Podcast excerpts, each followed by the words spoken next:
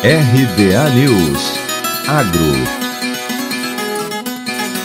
As preocupações quanto ao clima no Brasil, que enfrenta uma forte estiagem, continuam dando suporte ao mercado mundial de açúcar, que segue em alta nas bolsas internacionais.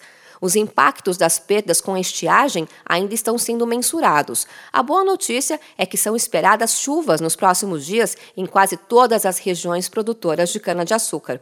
Segundo analistas de mercado, uma possível recuperação de preços pode ser limitada. A expectativa é de que os bloqueios na Índia para conter a disseminação da Covid-19 provavelmente reduzirão a demanda por açúcar no maior consumidor mundial.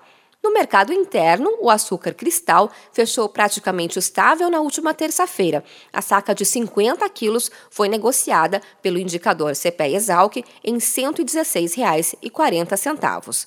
Já o cenário atual da produção brasileira de etanol estima queda.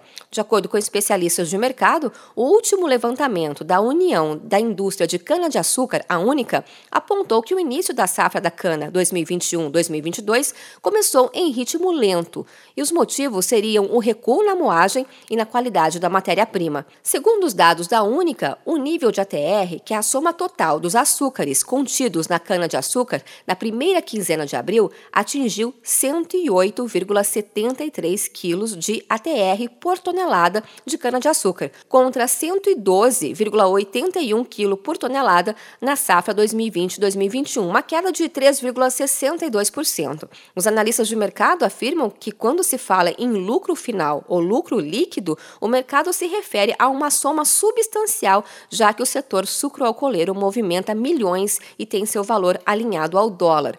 É fundamental observar outros três pontos importantes no mercado de cana que são a melhor produtividade por hectare, a elevação da qualidade via incremento de ATR e a diminuição do custo de produção. De Campinas, Luciane Yuri.